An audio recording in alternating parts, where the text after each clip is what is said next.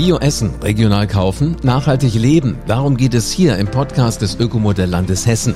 Ich bin Live Ahrens. Hey, Tofu-Lover wirklich mal hergehört. Heute geht es um das Sojaprodukt, das die meisten Menschen schon gekostet haben, eben um Tofu. Wo bitte kommt jetzt aber hessischer Tofu her? Und warum ist der Tofu, Grundstoff Soja in der Landwirtschaft überhaupt noch wichtig? Und unterscheiden sich eigentlich Soja jetzt aus der Region von vor der Haustür von Importsoja? Hab zwei spannende Menschen jetzt hier heute im Podcast. Das sind zum einen Heiner Gröschner und äh, Mema Omvenjeke vom Hof Gröschner in Lohfelden-Vollmershausen und von der Tofu-Faktur in Witzenhausen. Die beiden kommen also aus der Ökomodellregion Nordhessen und sind jetzt hier im Podcast zu Gast. Heiner bewirtschaftet den Hof, den übrigens sein Urgroßvater gekauft hat. Ein Hammer, ne? wie viele Jahre da einfach schon ins Land gegangen sind. In 2022 hat er dann zum ersten Mal in großen Mengen Soja ernten können und oder wird es demnächst können. Und ähm, darüber freut sich dann Meva Omvenjeke aus Witzenhausen, weil 2020 ging bei ihr das Geschäft mit Tofu los. Und jetzt werden größere Räume gesucht, damit alle Tofu bekommen, die Tofu haben wollen. Also Heiner Gröschner und Meva Omvenjeke sind jetzt hier in dieser Podcast-Show zu Gast. Bin sehr gespannt auf eine spannende Folge. Hallo Heiner, hallo Mema. Hallo. Heiner, lass uns doch mal loslegen. Äh, du bist ja schließlich der, bei dem alles losgeht. Ähm, was, was baut ihr alles an auf dem Hof? Wir bauen fünf Sachen an. Das ist Rotklee, Dinkel, Weizen, Sojabohnen und Roggen. Das ist und jetzt manchmal noch andere Sachen, das ist aber dann eine Ausnahme. Okay. Im Großen und Ganzen sind es diese Dinge. Finde ich faszinierend, weil äh, normalerweise, wenn ich frage, auch andere Menschen, was glaubt ihr, was auf dem landwirtschaftlichen Betrieb so angebaut wird, kommen tausend Sachen, aber die sind jetzt nicht dabei. Ähm, warum macht ihr das jetzt genau in der, in der Mischung? Das ist ähm, Biolandbau, also wir sind, wir sind ein Biolandbetrieb mhm. und ähm, wir müssen ähm, eben mit unserer Fruchtfolge so zurechtkommen, dass die einzelnen, äh, dass die einzelnen Früchte, die wir anbauen, uns sich gegenseitig begünstigen. Und das ist so der Grund für diese, für diese Zusammenstellung oder diese Abfolge, in der ich das ab anbaue. Wir können keinen Stickstoff aus dem Sack aufs Feld streuen und wollen das auch nicht. Mhm. Und da gibt es Pflanzen, die machen das für uns. Und dazu gehört der Rotklee und die Sojabohne. Und deswegen baue ich die gerne an. Finde ich total clever. Also im Grunde genommen, du, du lebst mit der Natur, du weißt, was da so alles an Prozessen funktioniert und du kannst es so alles zueinander bringen, dass da alle was von haben. Ja. Kurz gesagt, ich liebe das immer, wenn ich so das kurze Denken nochmal höre, aber dann einfach eine klare Antwort kriege. Ähm, jetzt mal, wir haben ja heute mit Eiweiß zu tun. Wie hoch ist denn der Anbauanteil an Eiweißpflanzen bei, bei euch im Betrieb? Na, 40 Prozent kannst du sagen. Aber der Rotklee ist eben keine Eiweißpflanze, wo man das Eiweiß jetzt erntet, so richtig. Da ernte ich den Samen. Ich mache damit Saatgutvermehrung. Also, ähm, naja, dann sagen wir 20 Prozent Sojabohnen, nee, ein Fünftel. ähm, jetzt sag mal, ich frage mich natürlich, warum Soja denn selber anbauen? Weil, weil Tofu und Soja kenne ich schon. Ähm, bisher habe ich mir, um ehrlich zu sein, nie den Kopf gemacht, wo das herkam. Jetzt erfahre ich, dass es das auch hier gibt. Es gibt doch große Sojaflächen in, meines Wissens, Südamerika. Bin ich da richtig? Ja, in Amerika glaube ich auch, also Nordamerika, mhm. natürlich auch in Fernost. Ähm, naja, ähm, wie ich gesagt habe, also das Soja macht uns unseren Acker mit fruchtbar und ähm, deswegen ist es praktisch, wenn man unterschiedliche Dinge in der Fruchtfolge anbaut und eben nicht nur Getreide und das dann ähm, dann dann wäre dann würde ich irgendwann nichts mehr ernten. Also das ist auch tatsächlich so, dass mir das nicht einleuchtet, dass man in Südamerika nicht mehr Weizen anbaut und, und sich da auch abwechselt, weil ähm, irgendwann hat man ja auch einen Stickstoffüberschuss im Boden. Aber es gibt bestimmt gute Gründe, die ich nicht verstehe. Ich verstehe sie einfach. du, man muss ja auch nicht alles verstehen. Man muss es ja manchmal nur so hinnehmen, das andere ist halt anders machen und selbst so seine Schlüsse draus ziehen.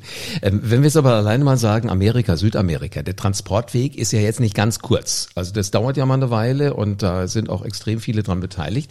Aus, aus Klimaschutzgesichtspunkten äh, macht das aus deiner Sicht irgendeinen Sinn? Ich verstehe keinen Sinn, nein. Okay. Also ist es schlauer, das bei euch zu tun. Ja, ich, für mich ist das schlau. Also so, da, dadurch machen natürlich andere Leute, was sie wollen und was mhm. sie dürfen. Und ob das klug ist, sei dahingestellt. Aber für mich ist das schlau, Soja anzubauen. Okay. Jetzt. Seit wann? Ich habe auch schon Misserfolge damit gehabt. Und wenn die Misserfolge überhand nehmen, dann werde ich es auch irgendwann wieder lassen müssen. Aber ich habe auch schon Erfolge gehabt und die waren viel, vielversprechend. Okay, jetzt habe ich schon immer gelernt aus all den Podcast-Folgen, die wir schon gemacht haben hier für diese Show, dass eigentlich die Misserfolge der Moment ja sind, wenn du extrem viel lernst, wenn deine Lernkurve so nach oben geht. Was sind die Dinge, die du vorher nicht für möglich gehalten hast, aber die du aus eben diesen Situationen gelernt hast, die dann zu einem Erfolg geworden sind? Mhm. Also in diesem Jahr, anders als du es anmoderiert hast, habe ich tatsächlich keine Sojabohnen geerntet. Ich habe letztes Jahr gut geerntet. Mhm. Ich habe die gesät und es hat nicht geregnet und sie sind einfach nicht aufgegangen. Und wurden, die paar, die aufgegangen sind, wurden von Tauben gefressen. Das steht nochmal dahin. Aber es war einfach kein Regen da und sie sind einfach nicht aufgegangen. Ich habe nichts. So, das war mein Misserfolg. Mhm. Und jetzt muss ich mir Sachen einfallen lassen, dass das nicht wieder passiert. Aber gegen Trockenheit ist einfach schlecht was, schlecht sich was einfallen lassen. Ich kann dann ein bisschen besseres Management mit dem Bodenwasser machen. Da habe ich sicher einen Fehler gemacht dieses Jahr. Aber ähm, da sind dann auch, dem sind dann auch Grenzen gesetzt. Irgendwie werde ich das aber schon hinbekommen. Das nächste Jahr ist ja sicher auch wieder anders als dieses. Für gewöhnlich ist ja nie ein Jahr exakt gleich. Also ich glaube, die Herausforderungen, die sich heute stellen, die werden vielleicht im nächsten Jahr ganz anders da sein. Hast du recht. Wie geht denn der Anbau und die Ernte konkret vonstatten, wenn es dann funktionieren täte? Ja, man ähm, sät das sehr spät. Also wir sehen das im Mitte Mai oder Anfang Juni erst. Mhm. Ähm, Nordhessen ist eigentlich der Standort in Deutschland, der nach Klimakarten am schlechtesten für Sojaanbau geeignet ist in ganz Deutschland. Ich habe mich deswegen lange gewehrt. Ich wollte das lange schon gerne machen. Aber es wird eben immer wärmer und das ist eigentlich ein Umstand, der den Sojaanbau begünstigt. Und da ist es sozusagen eine Folge des Klimawandels, dass ich jetzt ähm, Soja anbauen kann. Obwohl ich den so Klimawandel natürlich nicht begrüße, dass das so ist. Es wäre mir lieber, es wäre nicht so und ich könnte kein Soja anbauen, aber es ist nun mal so. Und dann müssen wir uns was einfallen lassen. Ähm, also wir sehen das sehr spät. Ähm, das heißt, der Acker liegt sehr lange äh, un, also jetzt ohne, dass da was Produktives wächst. Und das äh, bringt ähm, Risiken mit sich, dass, es, dass er verunkrautet oder dass es auch Erosion gibt. Und deswegen sähe ich da vorher was ein, damit ich, damit ich das Unkraut unter Kontrolle halte und damit die Erosion vermeidet, vermieden wird.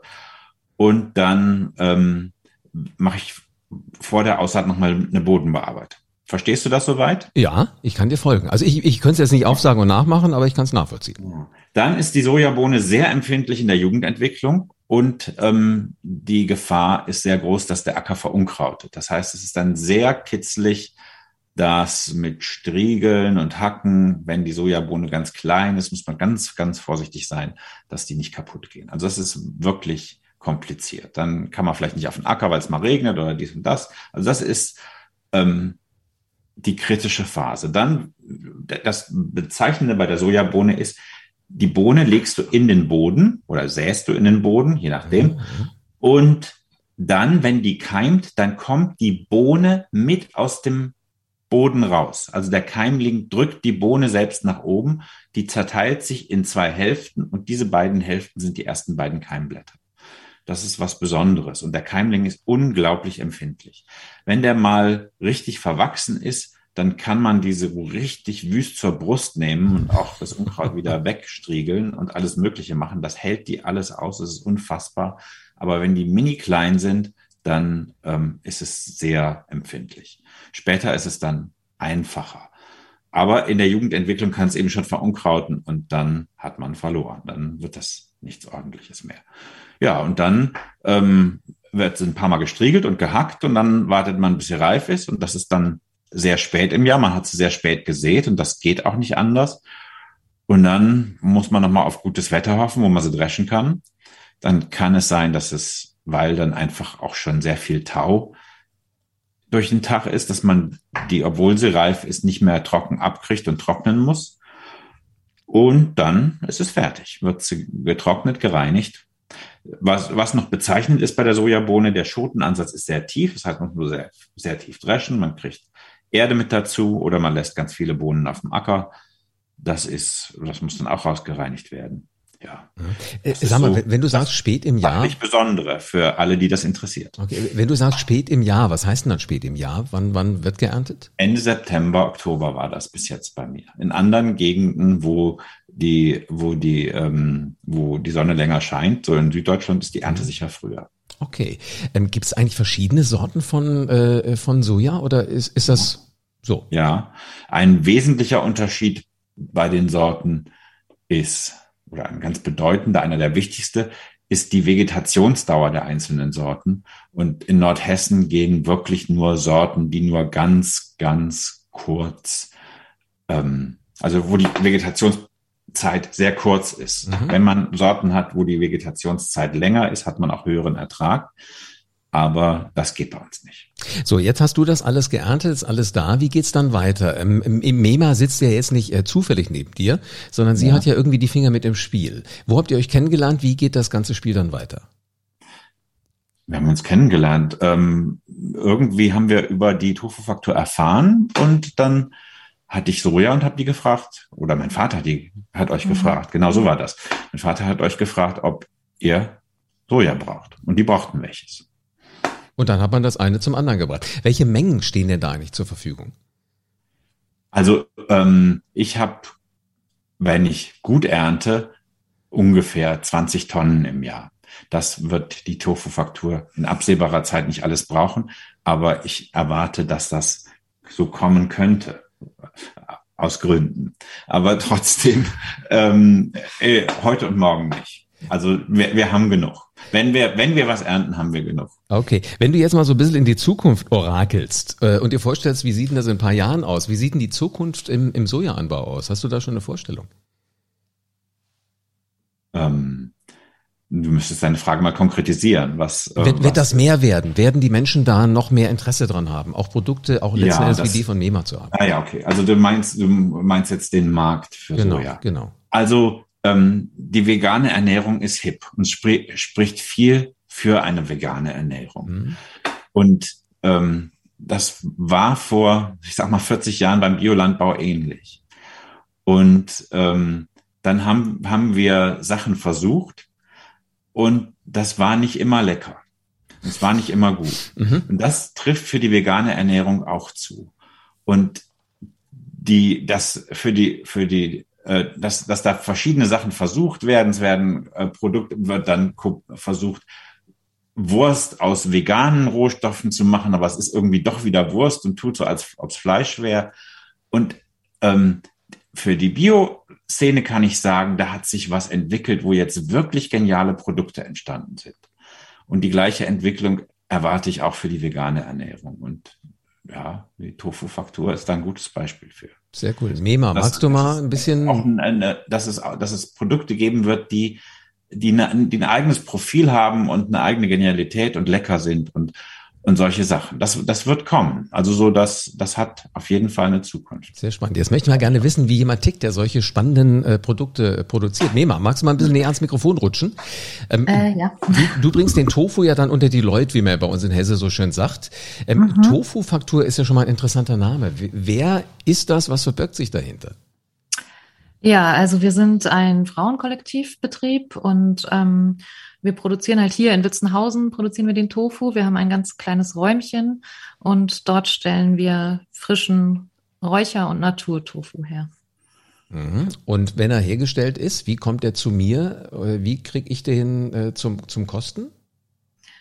Ähm, also wir vermarkten im Moment nur über den Witzenhäuser Wochenmarkt und ja. auch über den Göttinger Wochenmarkt und Genau, davor äh, haben wir auch nach Kassel geliefert, ähm, haben Restaurants belie beliefert, das Weißenstein und den Renthof und auch Läden. Aber da wir gerade nur so einen kleinen Raum haben, ähm, mussten wir erstmal pausieren und ähm, genau, sobald wir wieder größere Räume haben, wollen wir die Produktion wieder ausweiten und damit dann auch die Vermarktung.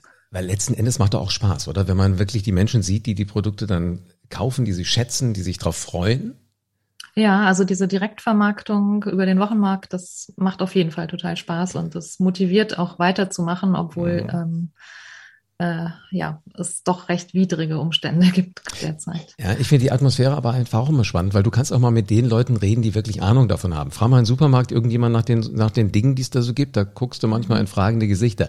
Jetzt bin ich aber neugierig. Natur geräuchert mit Kräutern, das ist ja alles Tofu, was es gibt. Was ist denn da so der Unterschied? Was ist dein Lieblingstofu? Mein Lieblingstofu, äh, mein Lieblingstofu ist in Sojasauce mariniert, geräuchert und mit Chili. genau, aber ähm, vor Chili war ich noch dabei. Chili klingt jetzt extrem scharf. Ist das so? Ja, der ist schon scharf, ja. ja. Also da musst du schon feurig sein und musst was aushalten können, ja? Also du musst zumindest regelmäßig Chili essen, um äh, damit du ihn nicht als zu scharf findest. Äh, verstehe. Mal, es gibt aber wahrscheinlich jetzt nicht nur die die Wochenmärkte. Habt ihr noch andere ähm, Bereiche, wo ihr dafür sorgt, dass da was passiert? Also Großküchen zum Beispiel. Liefert ihr die auch? Nee, Großküchen beliefern wir nicht. Nee. Ist sowas geplant? Könntet ihr euch sowas vorstellen? Restaurants, Bioläden? Genau, wir haben ja Restaurants auch beliefert, wir haben mhm. auch Bioläden beliefert und ähm, Genau, wir haben aber die Problematik mit unserem kleinen Raum. Wir produzieren auf neun Quadratmetern und wir haben so gestartet und das war für den Anfang auch okay, dass wir uns diese dort äh, in Anführungszeichen miesen Arbeitsbedingungen gegeben haben. Aber das äh, auf lange Zeit ist das nicht durchhaltbar. Deswegen haben wir reduziert mhm. und sind intensiv auf Raumsuche. Und ja, sobald sich da andere Räumlichkeiten hoffentlich auftun, können wir auch wieder Restaurants äh, beliefern und einfach die, ja, die Vermarktung ausweiten. Und ob wir dann auch Kantinen beliefern, das müssen wir einfach schauen, ob sich das für uns rentiert, weil wir natürlich ein qualitativ hochwertiges Produkt herstellen, was auch ja, was wir, ähm, was einen teuren Kilopreis hat. Okay, also wer, wer was Gescheites essen will, muss es halt auch einfach bezahlen. Punkt. Kann man mal so sagen, oder? Ähm, ich, ich, weißt du, so Typen wie ich sind natürlich immer schon im Vorfeld neugierig und möchten eigentlich alles wissen äh, über euch. Ich habe mal so ein bisschen geguckt, eure Tofu-Produktion war ja mal biozertifiziert. Warum mhm. ist der Betrieb aktuell kein Mitglied in einem Bioverband mehr?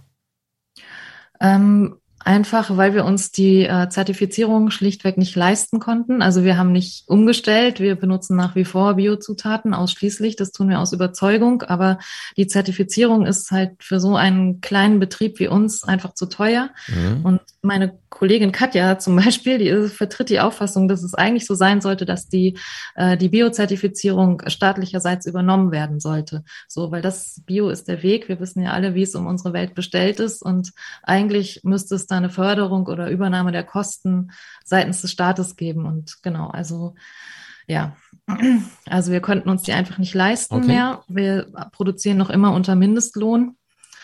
Natürlich sind wir auch noch im Aufbau, aber ja, es ist einfach, ähm, übersteigt einfach ähm, das, was wir zahlen können. Okay, da muss man halt immer mal andere Wege finden. Das ist so dieser Startup-Gedanke, den ihr wahrscheinlich ja dann auch so ein Stück weit noch lebt. Ähm, welche Angebote von den Ökomodellregionen oder von der Ökomodellregion Nordhessen nutzt die Tofu-Faktur denn? Was hilft euch da?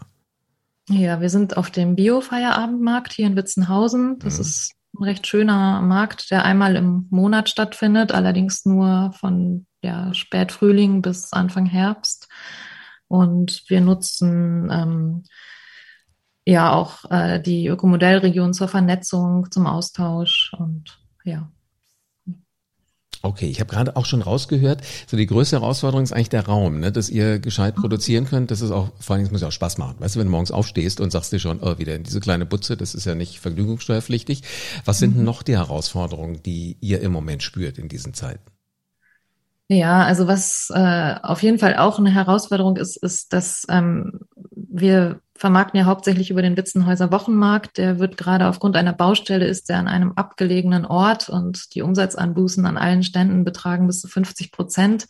Hinzu kommt natürlich die Energiekrise. Mhm. Also die Leute sind sehr viel zurückhaltender in ihrem Kaufverhalten geworden, was natürlich sehr schade ist, weil ähm, ja, also ich denke, die Zukunft kann nur in in kleinen äh, Manufakturbetrieben und äh, lokaler Bioproduktion liegen. Und mhm. das ist natürlich schade, dass diese jetzige Krise dem halt so zuwiderläuft. Ich glaube, da sind die Menschen halt einfach so ein Stück weit auch faul, aber genau da wollen wir ja auch wirklich mal so ansetzen, die sagen, hey, das ist nach wie vor gut für dich, was du vorher gegessen hast. Überleg dir halt, wie häufig willst du es essen, aber bitte, bitte nicht aufhören mit all dem, was so, was so richtig gesund ist.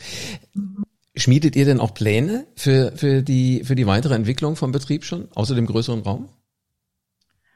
Ähm, ja, also der Raum ist einfach die Basis und mhm. danach können wir halt über alles andere wieder nachdenken. Wir haben auch, äh, wir überlegen auch, dass wir über, es gibt hier drei Solidar äh, Betriebe der solidarischen Landwirtschaft und äh, mit denen sind wir in Kontakt und ähm, wollen eigentlich unseren Tofu auch äh, solidarisch vermarkten.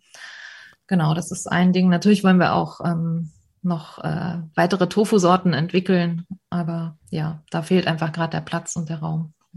Aber wichtig ist, du musst die Vision haben. Weißt du, wenn ihr schon sagt, ihr denkt drüber nach. Ich glaube, wenn ich mal so auf mein Bauchgefühl höre, ist eine Frage der Zeit, bis wir wieder reden und dann ähm, auch eine Tofu-Sorte, wo nicht ganz so viel Chili vielleicht drin ist, damit ich sie auch gut essen kann. So, wir haben auch andere. damit es dann auch da ist. Ich danke euch, Heiner und Mema, ähm, wirklich ja, spannend mal in so eine Welt sagen? reinzubringen. Darfst du, Heiner? Ja, klar. Also, ich habe ähm, der Tofu-Faktur mal ein paar Sojabohnen gegeben zum Aus Ausprobieren, ob das überhaupt mit meiner Soja funktioniert. Und dann mhm. hat Mima mir Tofu zurückgegeben, was sie daraus gemacht hat. Und das war in so braunem Papier eingepackt, nicht besonders auffällig.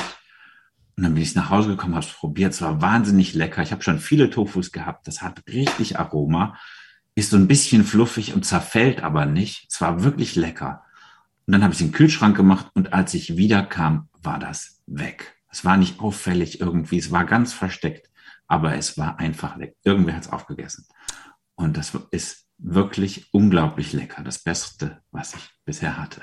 Das wollte ich noch loswerden.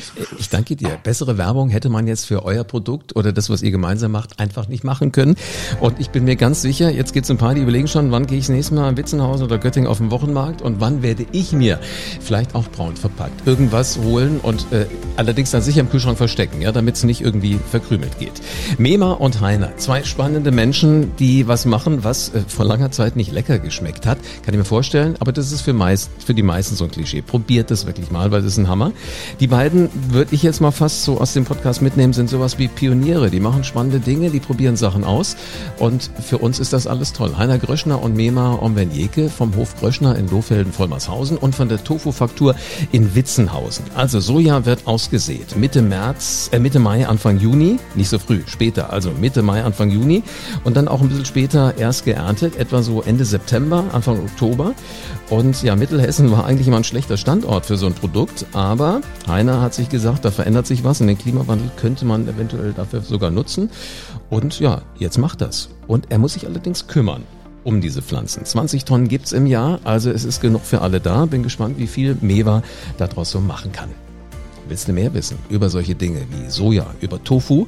Dein Themenwunsch bitte unbedingt an uns schicken. Einfach in den Shownotes auf die Mailadresse klicken und schon kannst du deine Frage loswerden.